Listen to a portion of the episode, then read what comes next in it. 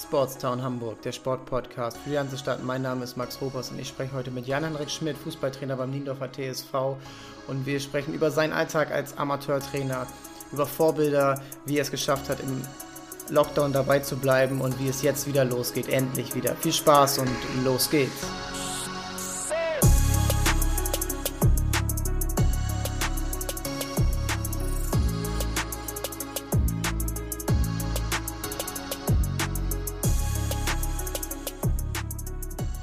Moin Jan Henrik, wie geht's dir? Mir geht's äh, sehr gut, danke. Und wie geht's dir?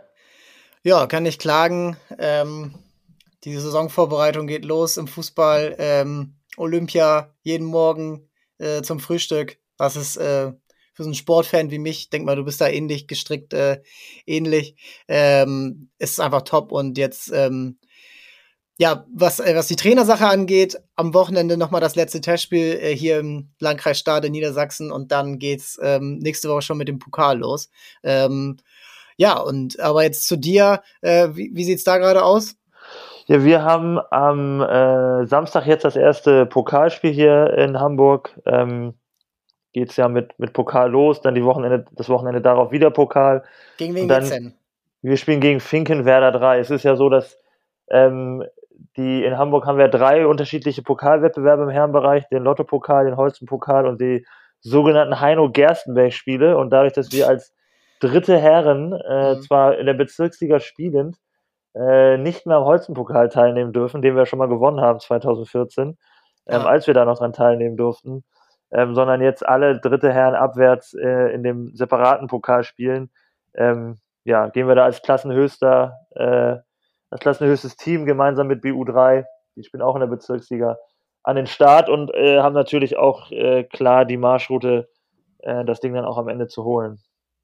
Ja, ich glaube, da muss man dann auch äh, so ehrlich sein und äh, das dann annehmen und äh, da die Favoritenrolle auch annehmen, weil es ist ja schon sehr unterschiedlich, wie dann ab der zweiten Herren die einzelnen Oberliga-Clubs da aufgestellt sind. Manche, ja, wie ihr, gehen da sehr intensiv rein und fördern dann auch die zweite und dritte Mannschaft, sodass die dann auch die Klassen äh, hochspielen, um andere, ja, ist das ab der manchmal zweiten, manchmal aber auch ab der dritten Mannschaft dann ja sehr freizeitlastig.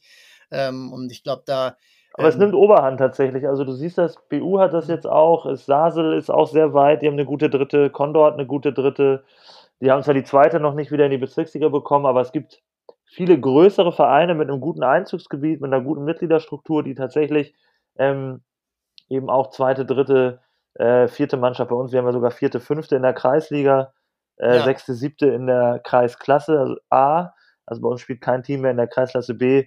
Da ist schon eine hohe Leistungsdichte bei uns im Verein und das ist in der Form sicherlich äh, einzigartig, kann man sagen. Aber wir haben natürlich auch eine sehr gute äh, Jugendarbeit, ähm, wo immer viel Qualität dann hochkommt in den Herrenbereich und ähm, da hat man dann ein paar mehr Möglichkeiten. Und als großer Stadtteil, als einziger Verein hier im Stadtteil in Nienhof natürlich auch ein bisschen einfacher, sag ich mal, immer wieder auch an Mitglieder zu kommen.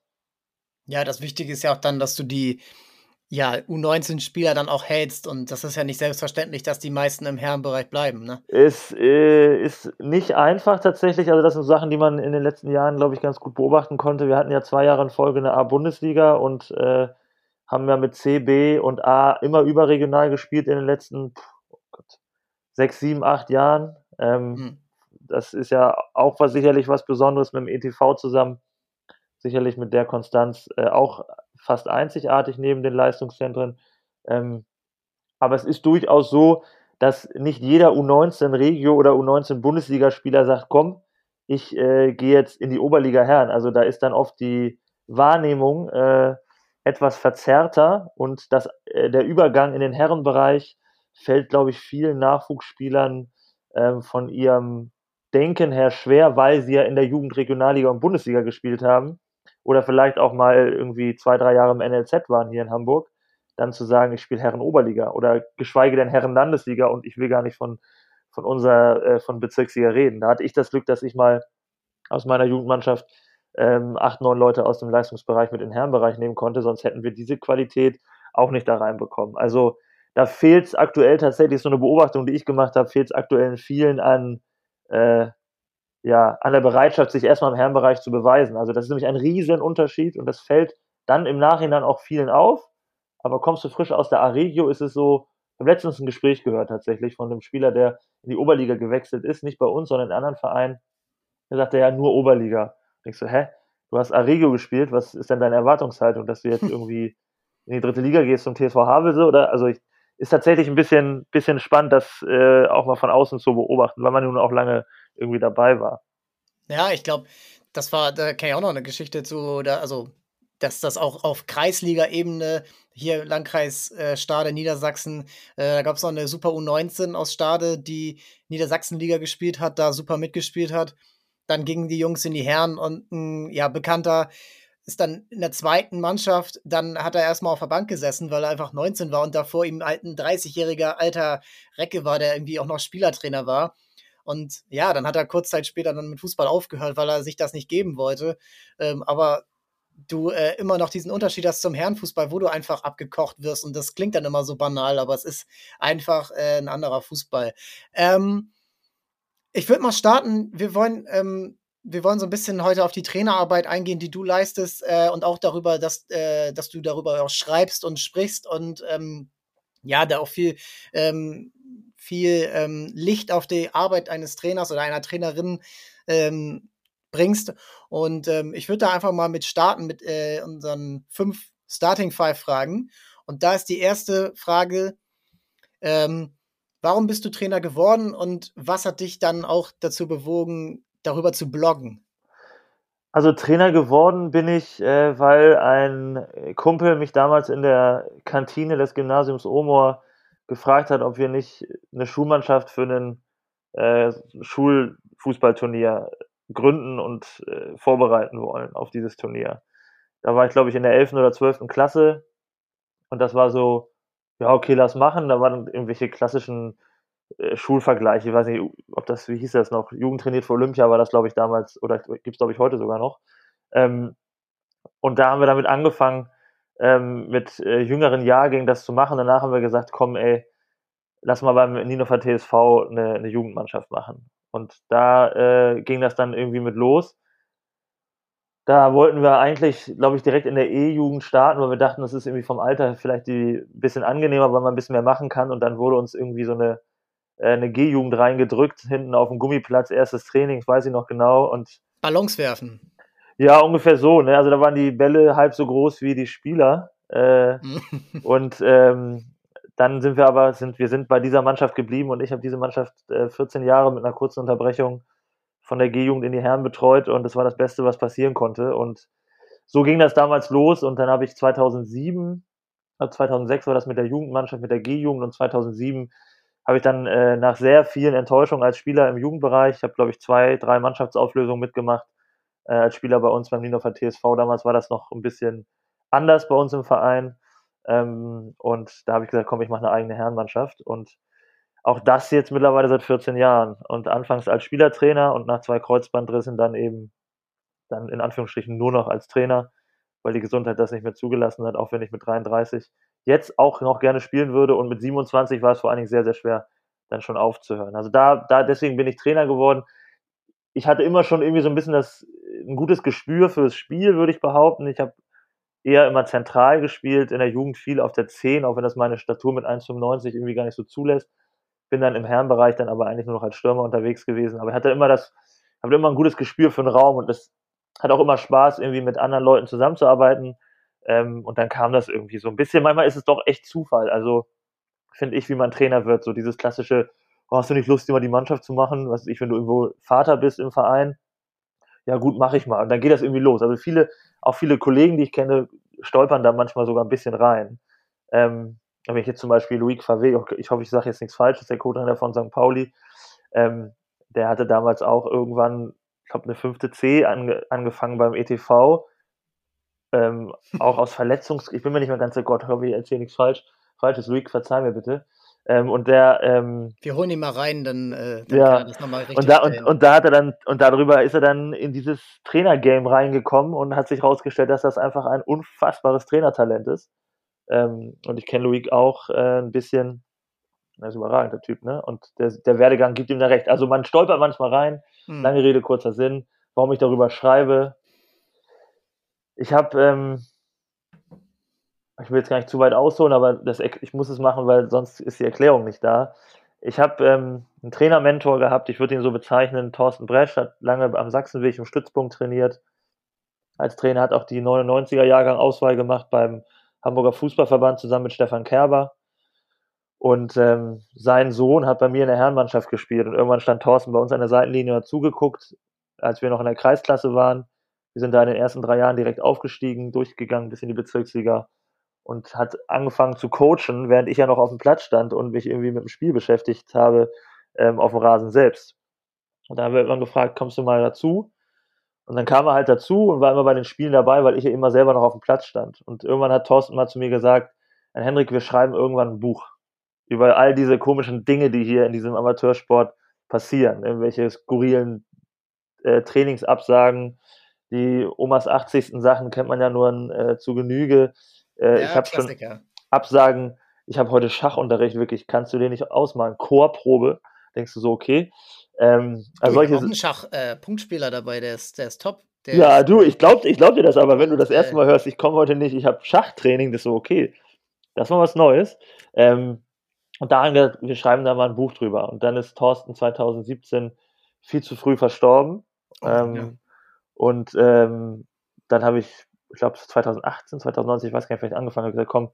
Anfang 2019 habe ich deinen ersten Blogbeitrag dann ist es, gelesen. Dann bist du besser informiert als ich. Äh, mhm. Dann 2019 gesagt, ich, ich fange an darüber zu schreiben und die Grundidee war tatsächlich immer, ein Buch zu schreiben. Und dann habe ich versucht, ähm, Anfang 2020 das anzufangen, indem ich in ganz Deutschland äh, Trainer besuche, ähm, von der Regionalliga abwärts bis runter in die, in die Kreisklasse ähm, und deren Geschichten aufschreibe. Ja. Damit konnte ich anfangen und war in Schleswig-Holstein bei dem großartigen Marc Fischer, der mittlerweile ähm, beim VfL Lübeck die U19 übernommen hat. Ähm, ich war in Solingen und ich war in Berlin bei Benedetto Muzzicato, der jetzt äh, mit Victoria aufgestiegen ist in die dritte Liga. Ah. Ähm, und dann kam Corona und ähm, hat mir einen Strich durch die Rechnung gemacht und dieses Projekt erstmal auf Eis gelegt und das tut immer noch sehr doll weh. Aber Trotzdem habe ich weiter versucht, immer mal im Blog was zu machen, habe immer mal einen Trainer, mit einem Trainer telefoniert, gerade auch in der ersten Corona-Phase. Und es, mir ist es manchmal wichtig, man, man hat ja so viele Trainer, äh, Profile auf Instagram und Blogs und es geht sehr oft um Inhalte. Ne? Also es geht ganz oft um Übungen mhm. und ähm, Taktiksachen und so weiter. Und das finde ich auch cool und ich ziehe mir das auch echt gerne rein. Aber ich wollte mit dem Blog mal so ein bisschen äh, ja, die Trainerseele öffnen und ähm, auch mal darüber schreiben, was einfach im Trainer vorgeht, was so die Herausforderungen am Amateurfußball sind ähm, und im Jugendfußball, welchen, welche Dinge man da so unter der Woche irgendwie erlebt und vor allen Dingen auch mal Schwächen eingestehen und Probleme und Sorgen, weil man hat so, ich habe so den Eindruck, äh, der Trainer muss immer stark sein, das ist richtig, vor der Mannschaft muss er das ne? und der muss führen und vorangehen, das ist klar. Ähm, aber ich glaube, und das zeigt zumindest auch das Feedback äh, von, von einigen Kollegen auch auf dem Blog, dass vielen das gut tut, mal zu sehen, ja gut, der hat vielleicht auch gerade durch Corona ein bisschen Motivationsprobleme gehabt oder so oder äh, kämpft sich irgendwie durch die klassischen Kaderprobleme in der Sommervorbereitung ähm, oder sowas ähm, dass man einfach auch mal über diese menschliche Seite mehr noch lesen kann als anderer Trainer, als immer nur, ja, mach mal 4 gegen 4, doppelter 16er Außenspieler, biff baff, ne, sondern auch mal irgendwie so ein bisschen was dahinter erfahren kann. Ja, du sprichst das an. Ich glaube, dass ähm, die diese Stärke zeigen, es wird ja immer mehr darüber gesprochen im Sport, mentale Stärke, mentaler Gesundheit auch. Äh, kann man ja nur bei Olympia mal reinschauen was dort gerade die großen Stories sind. Äh, das ist die mentale Gesundheit von der Simone Biles, von der Naomi Osaka. Ähm, da haben wir auch im letzten Podcast hier mit Alex Harms drüber gesprochen, diese, dieser mentale Druck. Und die Trainer, gerade im Fußball, sind die, die im Sieg, äh, im Sieg, wenn sie jetzt nicht gerade Jürgen Klopp heißen, die großen Stars, aber in der Niederlage die ersten, die zur Verantwortung gezogen werden. Und das ja nicht nur im Profisport, sondern aber auch schnell mal im Amateursport, äh, wo wir beide zu Hause sind. Und ähm, da da ist es eigentlich auch echt cool, mal mehr darüber zu erfahren, wie andere, zu, äh, wie andere arbeiten, Trainer zu vernetzen, die, ähm, das kennt man von Lehrgängen, das kennt man von, ähm, ja, ich wie Staffeltagen, wo man die, wo die Trainer zusammen sind, wo man mal sich unterhält. Ähm, oder eben auch, wie du sagst, im, im, eigenen Club dann sich austauscht, wenn der groß genug ist. Und ähm, ja, ich glaube, da, da hast du jetzt schon sehr viel zu erzählt. Und ähm, da würde ich mich fragen, äh, in der Hinsicht auch, an wem orientierst du dich? Trainerin, Trainer, ähm, kann auch eine andere Sportart sein, ähm, kann auch was aus der Wirtschaft sein aus der Politik. An wem orientierst du dich, äh, wo du sagst, okay, das ist in irgendeiner Form, die zum Trainer sein dazugehört, mein Vorbild? Also ich finde das äh, immer schwer zu sagen. Ich glaube, das ist wahrscheinlich auch mittlerweile fast von jedem die Antwort darauf, wenn einer, wenn man gefragt wird, was, wer ist so dein Trainervorbild, weil ähm, ich glaube, dass das extrem abhängig davon ja auch ist, was man in seinen Mannschaften zur Verfügung hat. Also wenn ich jetzt sage, irgendwie, ich finde es inhaltlich gut, was so die klassischen Top-Leute machen, äh, Klopp oder Guardiola oder sowas, dann das ist ja, natürlich ist das inhaltlich gut. Ich könnte, glaube ich, also, äh, dieses Buch von äh, Tobias Escher, wo er die unterschiedlichen Trainer Zeit der Strategen. Genau, mal durchleuchtet, so die, die prägenden Figuren der letzten, letzten acht bis zehn Jahre. Das finde ich alle, finde ich alle interessant. Ne? Alle haben irgendwie was Spannendes. Ähm, aber man muss ja ein bisschen schauen, äh, dass man das, was man inhaltlich machen möchte, ähm, dass es auch irgendwie zum Team passt. Also ich werde mit meinem Team kein, äh, äh, kein Fußballfeld in Zonen einteilen, in denen ich die und die Überzahl haben möchte, wie das bei Guardiola zum Beispiel ist mit seinem Positionsspiel. Das werde ich nicht machen können. Das überfordert ja jeden Bezirksliga-Fußballer.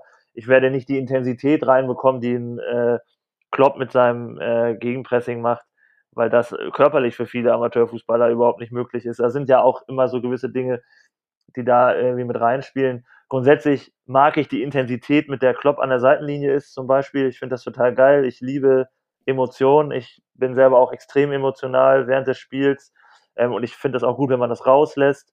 Ähm, ich mag äh, die analytischen Fähigkeiten von dem äh, Guardiola. Mich hat Mancini bei der EM total beeindruckt, weil das die, wahrscheinlich die einzige Mannschaft war, die was Neues gemacht hat irgendwie. Also neu in Anführungsstrichen, aber die jetzt nicht das gespielt hat.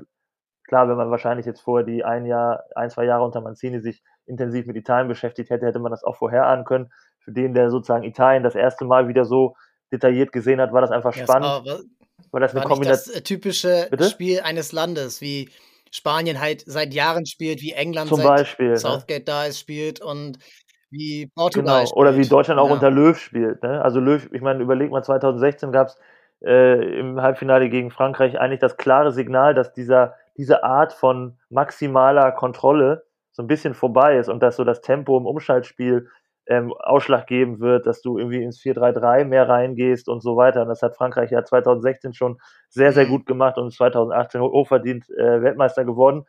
Und hat dann aber jetzt erleben müssen, dass das auch so ein bisschen äh, wieder an äh, Aktualität verloren hat. Und Italien hatte eine, einen sehr, sehr guten Mix aus ähm, Umschaltspiel, aus Ballbesitzspiel, ähm, aus Verteidigen. Das war schon wirklich gut, schön zu sehen, dass da wieder was entsteht, was irgendwie attraktiv ist, sag ja. ich mal. Ne?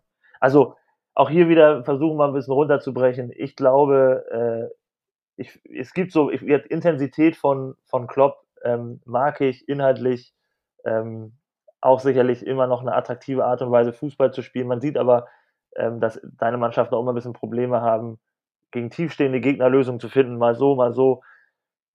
Also ich orientiere mich ein bisschen äh, vor allem auch an den Gesprächen tatsächlich mit direkten äh, Kollegen. Also mit Klopp ja, konnte ich noch nie reden. Ja ich träume davon, würde ich mich gerne unterhalten.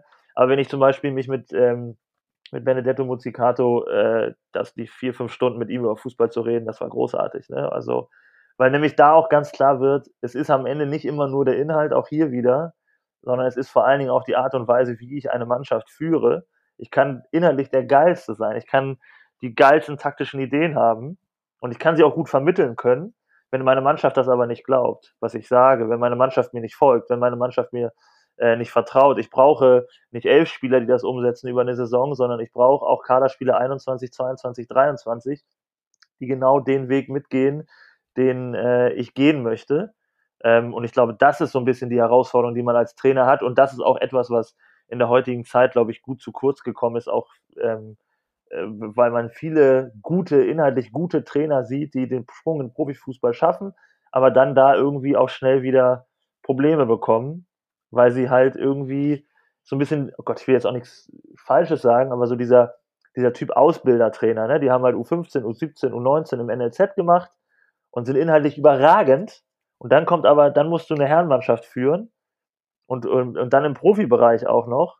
Ähm, ich glaube, dass das für viele dann eine sehr, sehr große Herausforderung ist, das auch nachhaltig mit einer gewissen Begeisterung, äh, die sie bei, bei ihrer Mannschaft auslösen, zu schaffen. Ne? Dass du mal wirklich über ein, zwei, drei Jahre mit einer klaren Idee deine Mannschaft hinter dir versammelst und, und erfolgreich ich bist. Ich finde das auch irgendwie gerade, das ist ja die Kunst, ähm, die man sich halt auch dann eben ranliest oder äh, ranschafft, wenn du sagst, okay, ich breche irgendwas runter, es bringt mir nichts, ein Profitraining zu machen, oder es bringt mir aber auch nichts, ähm, ja, die Sachen, die ich in der Jugend richtig gemacht habe, dann äh, in die Herrenmannschaft eins zu eins übertragen oder in die Damenmannschaft. Hannes Wolf fällt mir da immer ein beim HSV, der mit einer klaren Spielidee angekommen ist. Das lief acht Spiele sehr gut.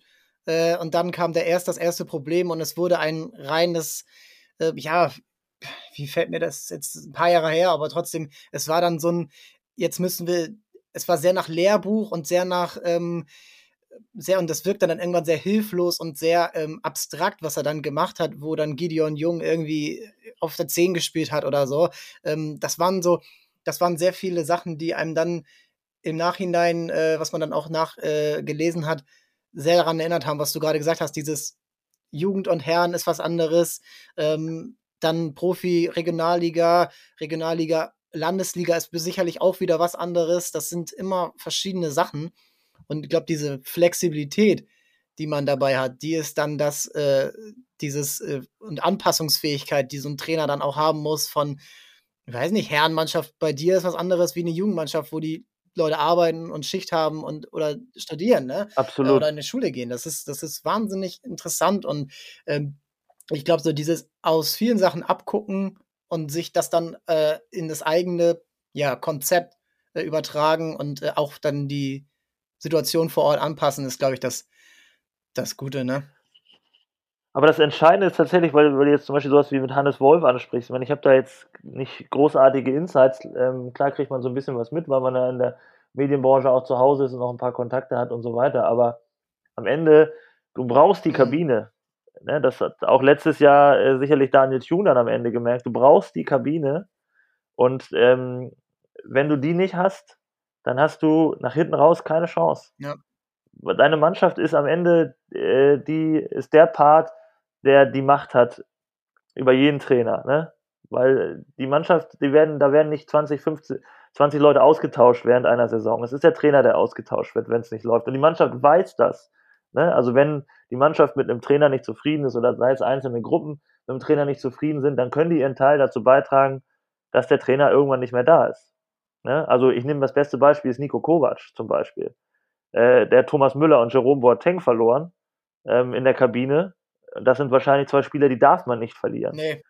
Weil die dann natürlich dann äh, entsprechend, äh, dann entsteht, steht da, entsteht da ein negativer Vibe in der Kabine gegen den Trainer und da hast du dann keine Chance mehr und dann kommt Hansi Flick, gewinnt mit der gleichen Truppe, äh, die Nico Kovac ja qualitativ noch angeprangert hatte in, im Herbst, gewinnt er die Champions League und äh, das Triple. Also, ne, und, und das ist, und das ist nur der Trainer, der da ausgetauscht wurde und es ist dieselbe Mannschaft. ne? Und es liegt einfach prinzipiell daran, dass der die Kabine hat. Ne?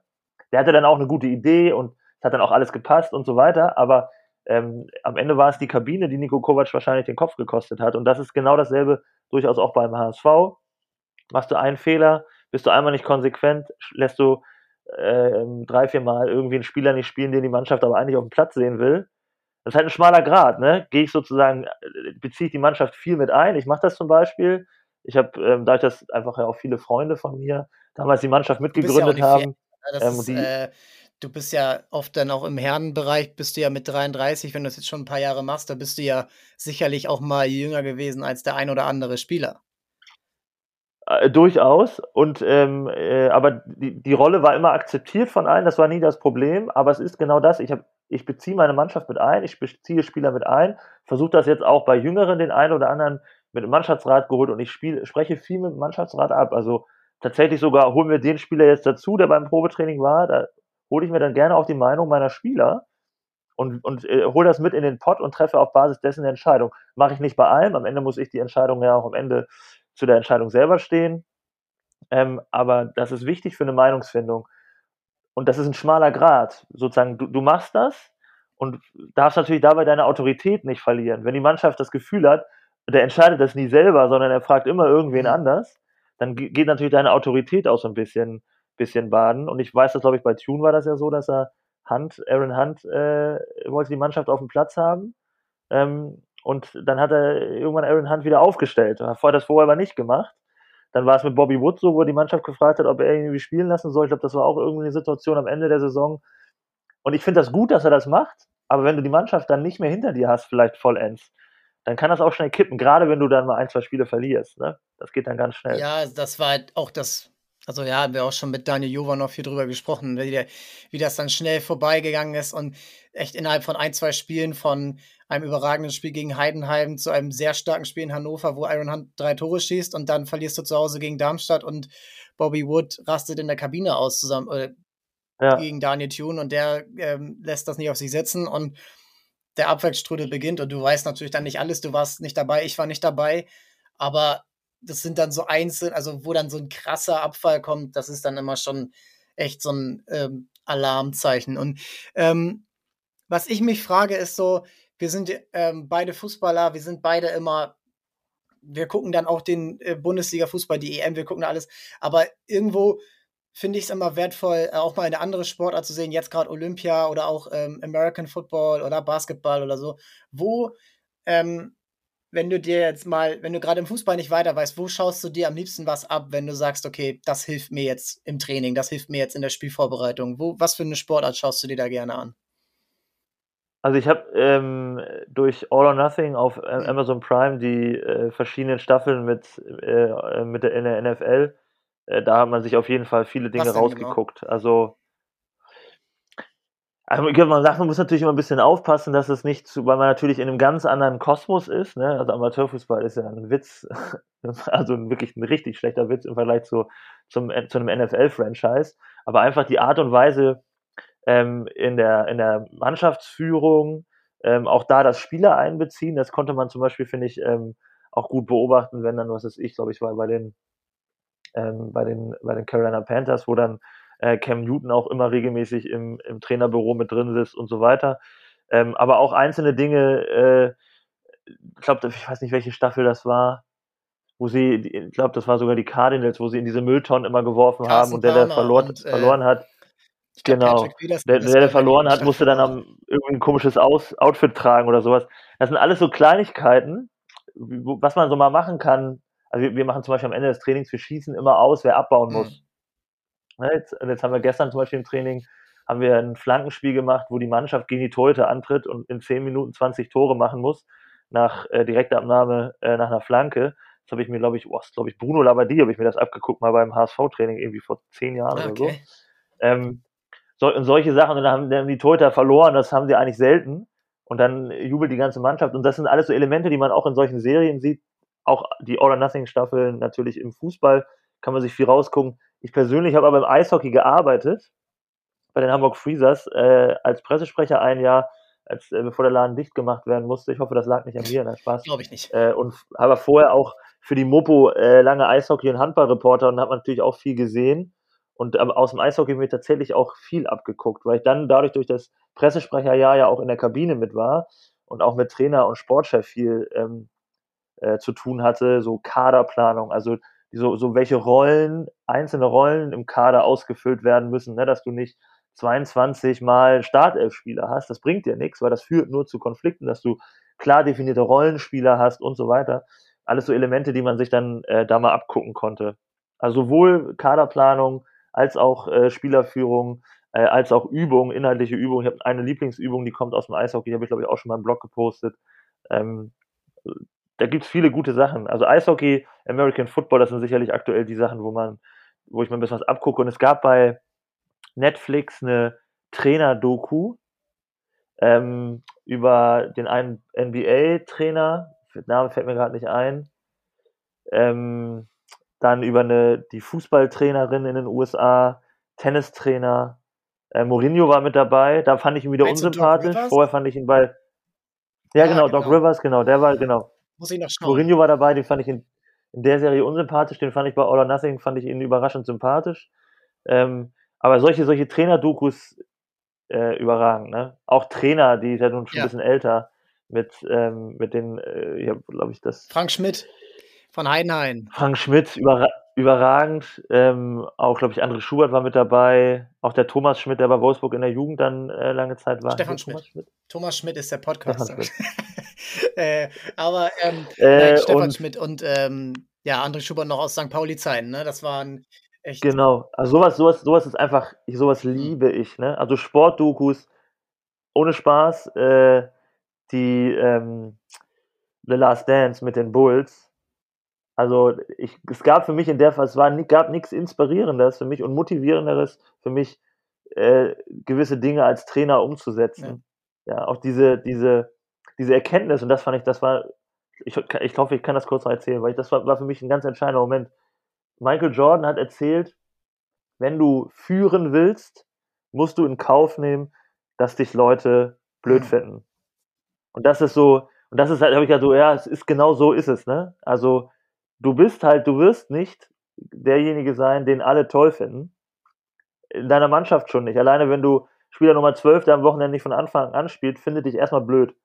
Damit musst du klarkommen, aber manchmal fällt einem das so schwer. Ne? Manchmal hat man so, merkt man richtig, auch was, was hat er denn gerade und was ist denn los du und so. Blick, wenn du die Aufstellung sagst und einer, einer ja. hört seinen Namen nicht und dann so, äh.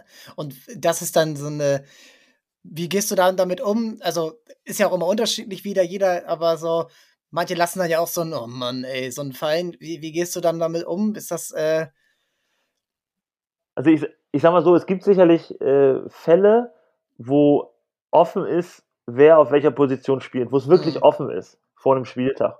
Und dann nehme ich mir die Person raus vor dem Spiel. Also die erfahren dann vor dem Spiel, dass sie nicht spielen und kriegen eine Erklärung. Ähm, das ist mir immer wichtig, weil wenn es jetzt, sag ich mal, also ich, einer war zwei Wochen im Urlaub, hat eine Woche trainiert, der erwartet nicht, dass er von Anfang an spielt, dem muss ich das nicht erklären. Aber jemand, der die ganze Vorbereitung mitgemacht hat und auch, eine gute Vorbereitung gespielt hat, in den Testspielen gut war, aber auf seiner Position jemand da ist, der mhm. auch gut war, dann nehme ich mir den vor dem Spiel zur Seite, damit ich genau den Moment in der Kabine nicht habe, ähm, weil das versuche ich zu vermeiden. Das ist zwar in dem Einzel- und im Einzelgespräch kann ich es dann besser erläutern, ähm, auch wenn da natürlich die Enttäuschung dann auch immer groß ist. Aber das kommt auch bei den Spielern besser an, als wenn sie dann vor ähm, versammelten Kader, gut, aktuell dürfen wir wahrscheinlich nur draußen irgendwelche Spielerbesprechungen machen, Mannschaftsbesprechungen machen vor den Spielen wegen Corona, ja, aber ähm, in der Kabine äh, mit, mit 18 Leuten, alle sitzen da und dann haust du raus, ja, der der spielt, dann, dann wissen die manchmal gar nicht, was sie damit anfangen sollen. Aber auch das muss man ja irgendwie lernen. Du musst den Spielern auch den Raum geben, sich zu ärgern. Welcher Spieler soll sie, also ich will ja keinen Spieler haben, der sagt so, okay, cool, ja. nee, ja, dann setze ich mich 90 Minuten auf die Bank, auch fein für mich. Du willst ja Leute haben, die spielen wollen und die dürfen dann auch sauer sein und die müssen dich in dem Moment auch nicht gut finden, sondern die dürfen dich auch mal kurz hassen. Und dann, das ist dann aber der Bereich, sag mal, du gehst dann raus nach der Spieler, nach der Mannschaftsbesprechung und gehst zum Warm-up.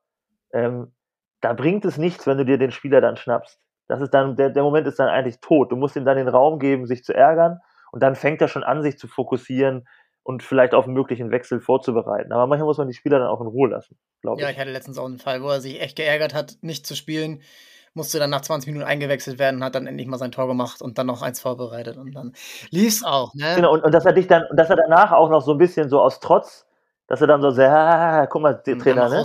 Hättest du mal, und das ja, ist auch okay, ne? Also, dass sie dich dann so, überleg mal, fällt mir grad, äh, Gonzalo Castro, als Stuttgart gegen HSV gespielt hat, im Aufstiegsjahr von Stuttgart. Und Stuttgart hat das Spiel gedreht, lag 2-0 hinten, hat 3-2 am Ende, glaube ich, gewonnen. Minute. Und Gonzalo Castro ja. macht das Tor. Und der hat so einen ganz krassen, provokanten Jubel Richtung Matarazzo ähm, gemacht, weil er irgendwie die Wochen vorher nicht gespielt hat, irgendwas war da.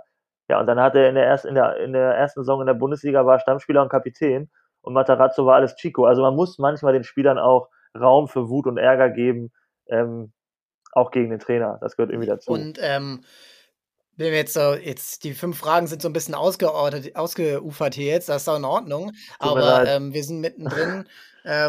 ähm, und wenn du jetzt sagst, okay, ähm, du hast, ähm, du redest da auch mit, ähm, mit einem Spieler drüber und er möchte jetzt gerade in Corona, das ist ähm, so ein bisschen, was ich jetzt auch vor Corona, nach Corona, man kann es natürlich noch nicht sagen. Wir haben hier immer noch Infektionszahlen, die, wo man aufpassen muss. Ähm, aber es soll ja jetzt nun mal langsam wieder in eine Richtung gehen von einem geregelten Spielbetrieb. Du hast gesagt, jetzt am Wochenende geht's los. Ähm, wie, wie hast du da diese Führungsrolle über die ähm, letzten, ja, 12 bis 18 Monate, je nachdem, ähm, wie hast du die da so beibehalten, wenn du nicht diesen diesen persönlichen Kontakt immer hattest. Und wenn diese Frustration, wenn dieser Raum, den du ihm geben willst, ähm, oder wenn diese, wenn du so eine Art Gleichgültigkeit vielleicht eingesetzt ist über die Zeit, wie, wie bist du damit umgegangen, auch ähm, ja, so da so deine Rolle gegenüber den Spielern so beizubehalten und jetzt nicht irgendwie das alles austodeln zu lassen? Äh, sicherlich mit die schwierigste Zeit gewesen, glaube ich, für fast jeden Trainer. Klar, ähm, irgendwie so ein, so ein Spagat zu finden, zwischen, ich lasse die Mannschaft in Ruhe und man muss aber irgendwie auch was machen. Ähm, also die erste Lockdown-Phase letztes Jahr im Frühjahr, die fand ich relativ einfach, weil sie verhältnismäßig kurz war und man dann auch relativ zeitnah wieder spielen konnte und wir waren ja irgendwie alle zu Hause gefangen und dieser ganze das Lockdown ja hatte damals ja Genau, es hatte was Romantisches und man hat irgendwie über Zoom mit Wein äh, angestoßen mit Freunden an einem Freitagabend und äh, das war irgendwie machbar, sag ich mal. Und dann ging es relativ schnell wieder los. Ähm, irgendwie fand ich dann aber da schon in der Sommervorbereitung war relativ klar, okay, wir kommen hier gar nicht so weit mit der Saison. Ähm, und das hat man aber auch bei vielen Spielern gemerkt. Es ist gar nicht so dieser krasse Saisonstarts-Vibe irgendwie aufgekommen. Und ähm, da, da, war ja, was weiß ich, du musstest ja irgendwie gefühlt 20 Minuten, nachdem das Spiel zu Ende war, die Anlage verlassen. Da gab es keinen Kasten Bier in der Kabine, es gab kein Beisammensein. Ähm, das war schon, das war schon bitter, weil du ja auch alles, ist fällt alles aus, was so mannschaftsbildend äh, auch ist. Ne? Also wir konnten jetzt zweimal in Folge nicht nach Mallorca, nachdem wir sieben Jahre in Folge auf Mallorca waren zum Saisonabschluss. Wir hatten, äh, es gab keine Weihnachtsfeier, es gab keinen Mannschaftsabend zum Saisonauftakt, keinen Mannschaftsabend an Ostern, wir hatten immer so einen grünen Donnerstags Kabinenfest. Ist alles ausgefallen. Ähm, und gerade weil wir vor Corona einen Umbruch hatten, wo viele Junge dazugekommen sind, katastrophal für, für Mannschaftsbildend, für Mannschaftsbildung. Und das, das hat sich jetzt richtig reingezogen in die jetzige Phase. Und da muss man irgendwie aktiv dann was machen. Und dann habe ich aber trotzdem beim zweiten Lockdown, der hat uns ja alle seelisch ziemlich mitgenommen, würde ich mal behaupten. Also da äh, zwischen November und März, April echt durchgehend zu Hause zu hocken und irgendwie immer nur eine Person zu sehen und mal irgendwie am Samstag Bundesliga-Konferenz mit einem Kumpel war schon das Highlight mit drei Pilz irgendwie. Ähm, da habe ich dann überlegt, okay, was mache ich jetzt? Weil viele dann irgendwie Lauf-Challenge und hier und da. Das fand ich auch alles gut und ich bewundere jeden und zieh meinen Hut, wer da kreativ wurde und was Gutes gemacht hat. Und ich habe für mich gesagt, hätte ich als Spieler Bock, in der dunklen Jahreszeit nach, nach Feierabend hier um 19.30 Uhr mich auf, äh, auf die asphaltierte Straße zu begeben, weil im Wald kann es nicht laufen, wenn es finster ist. Hm. Boah, habe ich gesagt, nee, lass sie in Ruhe. Ne? Habe ich Bock, mich auf einer Isomatte vorm Laptop zu rekeln, eine halbe Stunde und Pamela Reif Sachen zu machen. Ähm, habe ich gesagt, nee, hätte ich keinen Bock, glaube ich, drauf. Ich lasse die Mannschaft in Ruhe. Da haben wir einmal so ein, so ein Pub-Quiz-Abend gemacht, das war ein voller Erfolg. Ja. Ähm, und dann hatte ich relativ schnell angefangen mit Einzeltraining, sofern das irgendwie im Rahmen der Verordnung möglich war. Ähm, das wurde so vom, vom Teil der Mannschaft ganz gut angenommen. Und das war es dann für mich irgendwie. Ich habe bei immer mal nachgefragt, wie geht's euch? Ne? Also immer einzelne Leute mal angeschrieben und wie geht's und wie läuft's und so weiter. Aber ich habe die Mannschaft eigentlich ein bisschen in Ruhe gelassen. Und ich glaube, dass das sicherlich für das Mannschaftsgefühl eher schlecht war, retroperspektiv. Da haben sicherlich andere Mannschaften mit ihren Aktionen, Lauf-Challenges und Co. sicherlich sind die besser durch die Zeit gekommen, aber ich glaube, dass es für die einzelnen Personen im Nachhinein besser war. Aus meiner Sicht jetzt für meine Mannschaft. So, und jetzt äh, haben wir dann jetzt relativ schnell, ja, ging es dann wieder los und du hast gemerkt, habe ich glaube ich auch in einem Beitrag geschrieben, so diese Terminlast, das sind die Jungs gar nicht mehr gewohnt. Ja? Also irgendwie Dienstag, Donnerstag Training, Wochenende Spiel. Ähm, da habe ich, habe ich ja zu Beginn habe ich das freiwillig gemacht. Einmal die, einmal die Woche Training musste sein vor dem Vorbereitungsstart, als es wieder losgehen durfte mit zehn Mann und so. Ähm, und wer zweimal will, darf zweimal trainieren. So, das haben gerade die Älteren, die auch irgendwie schon Familie haben und im Job eingespannt sind, haben dann eher einmal gemacht und die Jüngeren waren dann eher äh, beide Male da. Und zum Vorbereitungsstart ging das dann auch wieder gut los. Aber du merkst dann am Wochenende zwei Spiele. Oh, an dem Spiel bin ich da, an dem Spiel bin ich nicht da. Und dann, ich musste zwei Spiele absagen. Ich habe noch nie Freundschaftsspiele abgesagt, noch nie. Und jetzt hatte ich keine Leute. Dann kommen die Impfungen dazu, Urlaube, konzentriert sich extrem auf Juli, August mit den Urlauben. Logisch. Ist ja sonst auch so, dass ja, in der Vorbereitung Leute fehlen. Ist ja irgendwie der Klassiker, die, die die Vorbereitung mitgemacht haben, fahren zum Saisonstart in Urlaub und die, die die Vorbereitung verpasst haben, mal zwei, drei Wochen, die müssen am ersten Spieltag spielen, ohne dass sie richtig fit sind. ja, das war ja eigentlich schon immer so. Aber dieses Jahr ballt sich das extrem auf diese, diese beiden Monate, weil die Leute natürlich alle nach äh, sozialen Ereignissen lechzen. Ne? Die wollen raus, wollen was erleben und man kann das irgendwie auch verstehen. Aber irgendwie ist Fußball dann ja auch wieder da und da muss man sich auch committen. Ne? Und dann ist für mich zweimal Training die Woche, ich muss das möglich machen und ich muss auch beide Termine am Wochenende, ich meine, das waren zwei Wochenenden, die muss ich möglich machen, sofern es denn geht, ne? finde ich irgendwie, wenn man sich, also gerade auch in der Bezirksliga, da sollte das dann schon irgendwie wieder möglich sein. Aber das Verständnis ist natürlich auch da. Ähm, ich glaube, dass wir insgesamt gut durchgekommen sind. Wir haben jetzt nach dem letzten Testspiel am Freitagabend haben wir, haben wir Pizza dahin bestellt und äh, mal zwei, drei Kästen mehr und nochmal ein, zwei äh, Fläschchen von äh, hochprozentigeren Sachen. Dann waren wir nochmal zwei, drei Stunden nach dem Spiel zusammen und du hast gemerkt, oh, ey, die Leute brauchen das. Also, ja, ich bin gespannt. Mal gucken, wie weit wir kommen. Ich hoffe, dass äh, die Politik uns spielen lässt ähm, und nicht wieder abbricht. Das ist wahrscheinlich auch noch ein Punkt, auf den du gleich eingehen willst. Aber ja, schauen ja, wir mal. Ich würde direkt da ansetzen. Also man kann ja natürlich eine Vorbereitung gerade nur gestalten mit der Aussicht, dass man eine komplette Saison spielt. So anders geht's nicht. Also, weil jetzt irgendwie sich eine Prognose zu machen, wie die Infektionszahlen und die Politik daraus, die daraus folgt, gemacht wird, zu machen, ist Quatsch. Aber ähm, wie, wie spürst du jetzt, wenn du die ersten Spiele siehst, wenn du jetzt auch äh, sagst, okay, Pokal geht am Wochenende los, gar nicht mal nur auf deine Mannschaft bezogen, sondern auch auf ähm, zweite Mannschaft, erste Mannschaft bei euch, die jetzt ähm, ja in den anderen Pokalrunden am Start sind. Ähm, wie ist da so ein bisschen die Lage? Ähm, kann man sich davon freimachen, dass ähm, dieser Lockdown droht oder die, die Spielpause wieder droht. Ähm, wie ist da gerade die Lage? Und aus meiner Sicht ist es gerade so, man kann ja überhaupt keine Einschätzung treffen, welche Mannschaft wie stark ist, oder? Äh, kann ich dir nur zustimmen. Also ich, ich glaube, dass das, ich glaube, dass sich kaum einer davon freimachen kann, weil man ist ja auch, man ist ja, ein Mensch ist ja ein Gewohnheitstier und man hat sich ja irgendwie gefühlt an Fußballunterbrechung gewöhnt jetzt. Ne? Also wir haben quasi die dritte Vorbereitung in Folge gemacht. Winter äh, 20, dann Abbruch, Sommer äh, 20, dann Abbruch und jetzt Sommer 21. Es ist irgendwie ja, die Phasen wiederholen sich ja in einer, also Immer nur direkt hintereinander, ob, obwohl anderthalb Jahre das irgendwie der, der, der Zeitraum war. Ich glaube, keiner kann sich davon freimachen, dass er nicht das Gefühl hat, oh, hm, im September, Oktober ist wieder Schluss. Und das macht es natürlich für Spieler schwer, sich zu fokussieren und daran zu und irgendwie in so einen, so einen Lauf reinzukommen. Der Spielplan ist ja komplett zerstückelt. Wir haben, also wir haben zum Beispiel, dadurch, dass wir auch noch eine ungerade Staffel haben, nach dem ersten Punktspiel ist äh, drei Wochen kein Spiel. Äh, ne? Das, heißt, wir haben dann erstmal spielfrei, weil äh, ungerade Mannschaft, dann kommt das Wochenende, was eh als Puffer eingebaut wurde vom Verband und dann sind wir erst wieder dran. Das führt ja auch nicht dazu, dass man in so einen Vibe reinkommt. Ähm, ich glaube, dass ich glaube, dass die Politik sich das nicht, also ich bin ja auch Befürworter von Maßnahmen und ich glaube, dass wir weiter Einschränkungen brauchen, um durch diese ganze Situation zu kommen.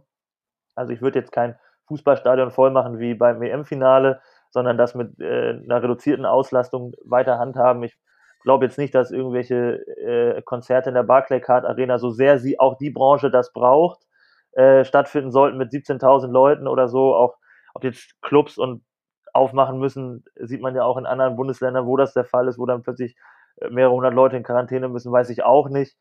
Ich glaube, dass wir ein paar Einschränkungen noch brauchen werden, ähm, um eben die, die vulnerablen Gruppen wie Kinder und äh, Leute, die sich nicht impfen lassen können, gesundheitlich, dass man die noch ein bisschen schützt.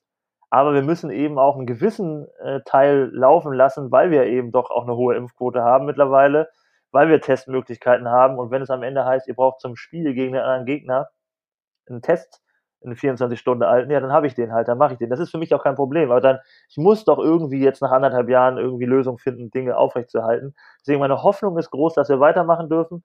Mir fehlt so ein bisschen die Aussage, wie wir aktuell damit umgehen. Ob wir jetzt bei Inzidenz wieder was anderes machen. Und ich glaube, genau das ist, dadurch, dass es das im Kopf ist, kann ich gar nicht 100% voll auf Fußball sein und voll in diesen Vibe reinkommen.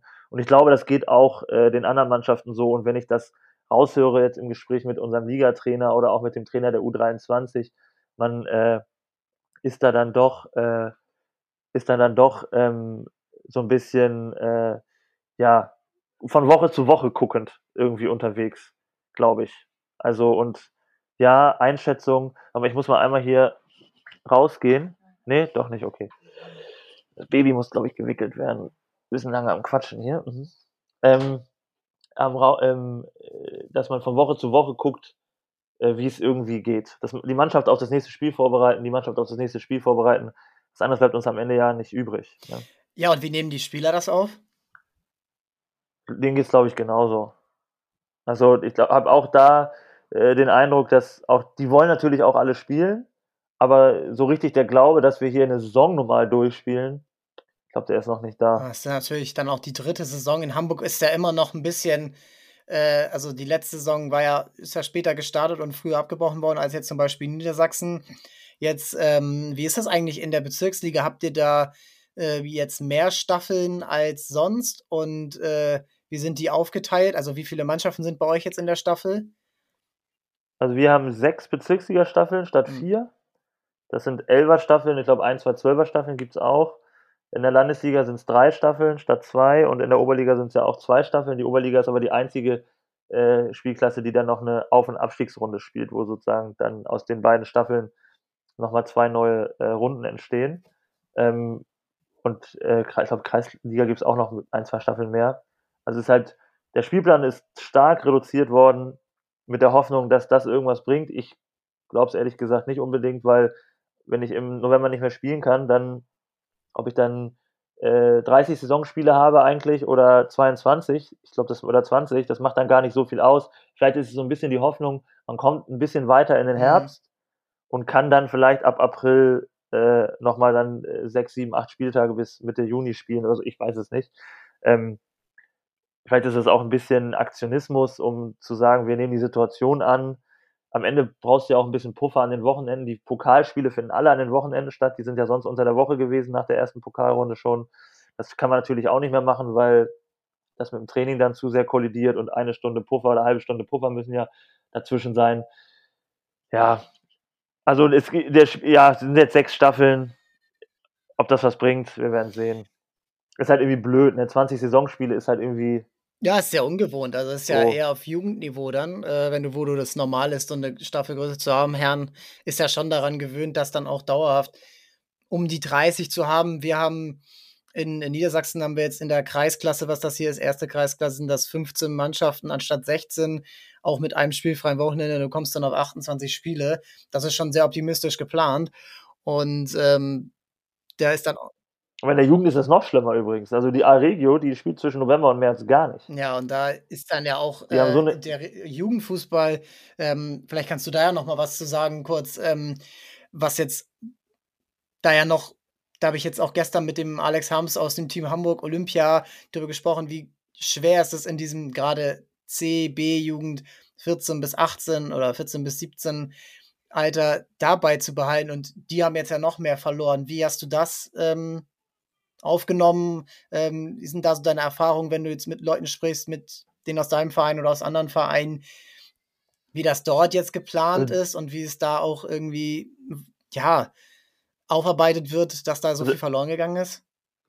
Also der Spielplan, der jetzt für die neue Saison vor, äh, geplant ist, der, der macht, glaube ich, also ich habe jetzt mit unserem U19, U17-Trainer, U15-Trainer, der, der nagt natürlich an einem, weil du gar keinen Rhythmus hast. Ne? Du hast keinen sauberen Wettkampfrhythmus. Und ich sag mal, A-Regio, B-Regio, die hatten ja ohnehin auch immer ein bisschen ferienorientiert, ähm, ferienorientierte Spielpläne. Da ist das durchaus normal, dass mal zwei, drei Wochen kein Spiel ist in der Saison, aber jetzt mehrere Monate kein Pflichtspiel, da merkst du, dass das für die schon auch blöd ist, so ich sag mal, in der Zukunft, im Zukunft, mit Zukunftsblick. Das, was wie es in, der, in den letzten Monaten war, ähm, da waren die natürlich viel kreativer, ähm, weil du die Jungen auch irgendwie ein bisschen bei Laune halten willst. Das haben sie wirklich richtig gut gemacht und man hatte auch das Gefühl, ähm, oder das ist ein klarer Eindruck, Einzeltraining, Individualtraining ist ein richtiger Trend geworden. Ne? Also es sind so viele Individualtrainer ähm, äh, so aus dem Boden gekommen. Ähm, viele waren kreativ und haben eben Einzeltraining durchgezogen, was da dann eben möglich war. Und ich habe jetzt mit unserem U17-Trainer Heiko Knispel, äh, der vorher auch bei Hannover im NLZ gearbeitet hat, schon auch da mal drüber gesprochen. Er hat bei seinen Spielern sogar Entwicklungen festgestellt innerhalb dieser Lockdown-Zeit, weil sie halt durch das sehr auf ihre ähm, Situation äh, geschnittene, zugeschnittene Training, Einzeltraining, irgendwie Entwicklungsschritte machen konnten. Also ich glaube, dass, dass in der Entwicklung ähm, des einzelnen Spielers gar nicht so schlimm ist, je nachdem, wie viel er gemacht hat, mhm. weil du viel mehr an deinen Schwächen arbeiten kannst, sag ich mal, wenn es nur um dich geht im Training, viel höhere Wiederholungszahl und so weiter. Ähm, das natürlich aber in Sachen Mannschaftssport und gruppentaktischen Dingen den jungen Spielern und Spielerinnen natürlich ein Jahr fehlt. Ne? Und das ist eine Katastrophe. Also wenn ich jetzt unsere U15 nehme, das ist die Regionalliga, höchste Spielklasse, die du spielen kannst in dem Alter. Ähm, das einzige Jahr, wo du wirklich mit den gleichaltrigen NLZs, Wolfsburg, ASV, St. Pauli, Werder Bremen und so weiter in einer Liga spielst, weil du in der U17-Regio ja immer schon den jüngeren Jahrgang dann hast. Die hatten zwei Spiele, drei Spiele, dann war die Saison zu Ende. Das geilste Jahr in deiner Jugendzeit theoretisch. Ähm, und das ist einfach weg. Ne? Dann gehst du in die U16 und spielst dann in Hamburg Oberliga. Das ist dann auch ein ganz schöner äh, Einschnitt. Und das tut mir für die tut es mir extrem leid, weil das wird in ihrer Entwicklung leider fehlen. Und das natürlich aber gilt für, für jeden Jahrgang deutschlandweit oder auch europaweit. Bin mal gespannt, wie sich das nach hinten raus bemerkbar machen wird äh, vom Niveau der einzelnen Jahrgänge, die dann irgendwann kommen im Erwachsenenbereich. Das war für viele, glaube ich, wirklich, wirklich hart, aber ich glaube, dass viele Junge auch äh, an sich trotzdem gearbeitet haben. Dass sie so ein, vielleicht so eine, ich finde so in der Generation der jungen äh, Sportler, kann man sogar Sportler sagen, das Thema Anstrengungsbereitschaft für mich ein ganz interessanter Punkt. Viele, vielen fehlt so die Bereitschaft, sich an ein Limit zu bringen in einem gewissen Alter. In einem gewissen Alter ist das normal, da kann das noch gar nicht so ausgeprägt sein und irgendwann muss sich das aber ausprägen. Und vielen fehlt dieser Punch, sich zu quälen. Und ich glaube, dass der Lockdown zum Beispiel eher dazu beigetragen hat, dass das viele für sich entdeckt haben, dass sie sich eben auch an ein Limit bringen können, wenn es irgendwie nicht nur irgendwie im Wettkampf ist oder ja, so. Ja, ich glaube, die positive Seite, wenn man die so nennen kann, ist, dass du dich lernst, mit dir selbst zu beschäftigen, dass du dich nicht verstecken kannst, wenn du gerade auch beim Einzeltraining, wenn das angenommen wird und wenn das Regionalliga-Bereich, ich glaube, da, ja, da erwartet man ja auch noch ein bisschen was von sich und man hofft ja irgendwie dann vielleicht im nächsten Jahr dann vielleicht nochmal, ähm, da auch nochmal entdeckt zu werden in diesem typischen Sinn. Ähm, ich glaube, da ist so dieses Einzeltraining, was aus anderen Sportarten, Michael Jordan hast du genannt, oder Kobe Bryant, die jahrelang äh, morgens um vier allein in der Halle waren. So dieser, dieser Spirit, der ja im Fußball, würde ich jetzt mal sagen, nicht so ausgeprägt ist, wirklich alleine an sich, an Absolut. seiner Technik zu arbeiten. Wer macht das? Das hat ein Cristiano Ronaldo früher gemacht, der irgendwie nachts in der Sporthalle geschossen hat, äh, gegen die Wand geschossen hat. Äh, das ist so eine Story, die ich da kenne. Aber ansonsten ist es ja doch sehr mannschaftlich. Dirk äh, Nimm Dirk Nowitzki, äh, sein Buch äh, ja. The Great Nowitzki sowieso, äh, muss man eigentlich lesen, weil es überragend ist. Ähm, und ähm, wie, wie, das, wie, das, wie das der Autor da beschreibt mit Holger Geschwindner, das ist, das ist das Rezept des Erfolgs gewesen, ne? immer wieder individuell an seinen Abläufen zu arbeiten. Und das ist im Comic. Ähm, Nate Weiss, ich weiß nicht, ob der, der, der was sagt, der war bei Nürnberg Individualtrainer und ist jetzt zum äh, VfB Stuttgart ins NLZ gegangen als Individualcoach. Mit dem habe ich auch mal was für einen Blog gemacht und auch mit dem mhm. Kontakt. Der macht ja ganz viele Übungen, hat auch für ähm, DFB-Training dann mal so Online-Sachen gemacht mittlerweile und sowas. Ähm, überragender Typ und ähm, die Arbeit mit seinen Spielern, ähm, ich verfolge das ja bei ihm auch, die zahlt, es zahlt sich einfach aus. Wenn ich dreimal auf, als Rechtsfuß auf halb links in 16er reingehe und abkappe und das Ding ins lange Eck auf ein Minitor schieße und ich mache das jede Woche, äh, mache ich das zweimal eine Stunde, dann mache ich das im Spiel mhm. auch irgendwann. Ne? Wenn ich aber so ein nahes Torschusstraining habe als Spieler, habe ich vielleicht fünf, sechs Abschlüsse. Ne? Und im Einzeltraining habe ich aber vielleicht 30, 40, 50, 60 Abschlüsse. Ich habe viel mehr Möglichkeiten, an einzelnen Bewegungsabläufen zu arbeiten. Und das ist bei Dirk Nowitzki ist es dann der, der Fadeaway oder das Andribbeln, Haken, Haken, Drei-Punkte-Wurf und so weiter. Ja. Das, und das ist im Fußball ist das deutlich reduzierter. Du hast ja auch als Fußballer natürlich von der Taktung her im, im normalen Regelbetrieb der Saison kaum Möglichkeiten, noch alleine zu arbeiten. Aber ich glaube, dass man einzelne Dinge wie Torschuss, die jetzt nicht so hoch belastend sind, dass man die auch einzeln weitermachen sollte, tatsächlich, um besser zu werden nachhaltig. Ja. Ähm, ich glaube, da kann man sich gerade auch jetzt, in, wenn Olympia läuft, sehr viele Einzelsportlerinnen und Einzelsportler, und die, für die ist das alltäglich, mit ihrem Trainer alleine in der Schwimmhalle zu sein oder am äh. Äh, im, im, Weitsprung oder irgendwas. So, und ich glaube, da diese, diese, ja, das ist wirklich diese Bereitschaft, sich zu quälen. Und ich hoffe, dass das die Jugend, und ich würde da immer, man, man macht sich immer so Sorgen über die Jugend, dass die alles das jetzt nicht hinkriegen, aber meistens kommt die Jugend dann doch besser mit sowas klar als die, als die Erwachsenen, die schon sehr man kann denen auch genau, durchaus was zutrauen, das äh, Anpasser, anpassungsfähiger oft äh, als wir alten 30-Jährigen fast. Total. Ähm, deswegen, ich glaube, da hoffe ich, dass dann auch diese, ja, diese Mentalität da so ein bisschen rausgewachsen ist. Für viele kann es wirklich eine Lehre gewesen sein und ich hoffe, dass das auch, ähm, um das hier so ein bisschen in, in, in die Nachspielzeit zu bringen, ähm, ja, dass das eben den Trainern, aber auch den Spielerinnen und Spielern ähm, einfach eine Lehre ist und man jetzt nicht sich zu sehr darin suhlt, dass man jetzt dieses Jahr verloren hat, sondern dass man das Beste daraus macht. Und es ist eigentlich an jedem, ist es. ist eigentlich für alle mehr oder weniger gleich. Ähm, klar können natürlich andere Mannschaften, äh, NLZ, sowas vielleicht durch Tests nochmal irgendwie anders gestalten, aber letzten Endes ist diese Spielpraxis, die allen fehlt, ähm, ja, für alle gleich. Und ähm, du hast es, du hast es gerade gesagt, es ist genau das, ähm, ich kann mich ständig über irgendwas aufregen, was ich nicht beeinflussen kann, dann komme ich nicht weiter. Oder ich äh, passe mich einer Situation an, egal wie blöd und nervig sie ist, und mache das Beste draus. In welcher Form auch immer, das ist ja jedem äh, selbst überlassen, aber immer nur klagen und nicht handeln äh, bringt einen natürlich äh, überhaupt nicht weiter. Ja, wie gesagt, also das ist echt, was ich gerade bei Olympia jeden Morgen sehe, das ist genau dieses Nicht-Klagen, Weitermachen. Ähm, sich ein Jahr alleine da quälen, ohne irgendwie, du hast deinen Lebenshöhepunkt ein Jahr verschoben und ähm, jetzt. Nimm die Judoka von gestern, die Bronze geholt hat. Die in dem Interview, die wurde ja. interviewt und der Journalist hat gefragt, jetzt ist der große Traum geplatzt.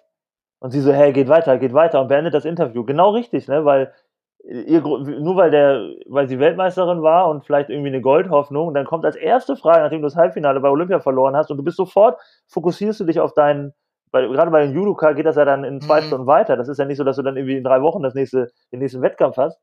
Fokussierst dich sofort auf dein Bronzematch und dann kommt jemand und fragt, ist der große Traum geplatzt? Nee, es geht weiter, es geht weiter, es geht weiter. Genau das ist es halt. Ja, ne? ich glaube, das ist genau das, also äh, hier aus Hamburg, Amar Riyad Abdul-Jabbar, äh, Boxen, äh, Schwergewicht Viertelfinale ausgeschieden und ähm, ja, andere Sorgen in seinem Leben früher gehabt, als äh, boxen zu können. Und Trotzdem ja. dann aber umgedreht zu sagen, okay, ich habe mein Ziel, ich will hier nicht, ähm, ich bin jetzt hier dabei, das ist jetzt nicht äh, das Ende, so, ich will Gold gewinnen. So, und jetzt ist er im Viertelfinale ja. ausgeschieden gegen Weltmeister. Das ist ähm, aller Ehren wert, aber diese Fokus aufs Ziel zu haben, bis es vorbei ist und bei der Judoka ähm, war es noch nicht vorbei, ja, dann mach halt weiter. So, und ich mach weiter und ja. ähm, wir machen weiter als Trainer, ähm, die Spieler machen weiter und ich glaube, ähm, auch wenn es für dich jetzt schwerfällt, ähm, sich auf eine ganze Saison vorzubereiten. Ich glaube, es bringt nichts, ähm, da jetzt irgendwie ähm, vorab schon irgendwie in, in, die Flinte ins Korn zu werfen. Äh, drei Euro schmeiße ich beim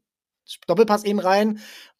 Aber diese Saison ja, positiv angehen, das an die Spieler weitergeben, an andere Trainer, die dieselben Probleme haben. Darüber reden wir ja gerade. Das soll ja auch für ähm, eventuell Trainer, die hier ähm, sich das anhören oder Trainerinnen ähm, das soll ja auch so eine Art Message sein, dass es ähm, ja diese Vorbildfunktion jetzt gerade dadurch weitergeht, ähm, indem man ja supportive ist, indem man weiter ähm, weiter daran glaubt und aber auch daran arbeitet, dass diese Saison und dieses Erlebnis Hobby-Fußball weitergeht. Absolut. Also ich glaube, wenn man, äh, man, man, man darf seine Sorgen und Ängste teilen, das sollte heutzutage möglich sein von jedermann, ähm, ohne dass einem das seine äh, Fokussierung sozusagen dadurch abgesprochen ja, wird. Ne? Also ich darf sozusagen, ich, ich kann gleichzeitig sagen, oh, ich mache mir Sorgen, dass die Saison nicht zu Ende gespielt wird, kann mich aber zu 100 Prozent auf das nächste Spiel fokussieren. Ne? Also dann, ich, ich blende aus, was vielleicht in drei, vier, fünf, sechs, sieben, acht Wochen sein könnte, sondern ich konzentriere mich nur auf das, was jetzt am Wochenende passiert. Das, die Dinge gehen miteinander einher, die müssen sich nicht ausschließen, sozusagen. Ne? Genau. Ja. Das ist Schauen wir es. mal. Ja, Henrik, ich danke dir. Das war eine ich Stunde dir auch. echt cooler Trainer-Talk und ich hoffe, dass es einige motiviert hat, äh, weiterzumachen und ähm, ähm, ja, oder vielleicht auch anzufangen damit. Es gibt sicherlich offene Trainerstellen gerade, es ist sehr viel Umbruch und ähm, da Auf jeden äh, Fall. wollen wir unseren Beitrag zu leisten. Mach's gut und äh, wir hören voneinander und äh, bis dann. So sieht's aus. Ciao, ciao. Danke, dass ich da sein Na durfte. Klar. Bis dann. Ciao, ciao. Vielen Dank, Jan Henrik, fürs tolle Gespräch. Vielen Dank fürs Zuhören. Schaut bei Jan Henrik vorbei unter meinlebenimtrainingsanzug.de. Verlinken wir auch nochmal in den Show Notes, dazu noch bei Instagram und Twitter vertreten. Und ansonsten hören wir uns nächste Woche wieder. Bis dahin geht es noch Olympia zu gucken. Bis dahin geht es im Lotto-Pokal vorbeizuschauen, im Holzen-Pokal, wie wir es gerade besprochen haben. DFB-Pokal ist auch noch, ähm, sind ja einige Duelle dabei. Auch äh, Eintracht Norderstedt gegen Hannover 96. Und dann ist nächste Woche ja schon das Stadtderby und da werden wir auch zu sprechen. Bis dahin alles Gute und bleibt gesund und ciao, ciao.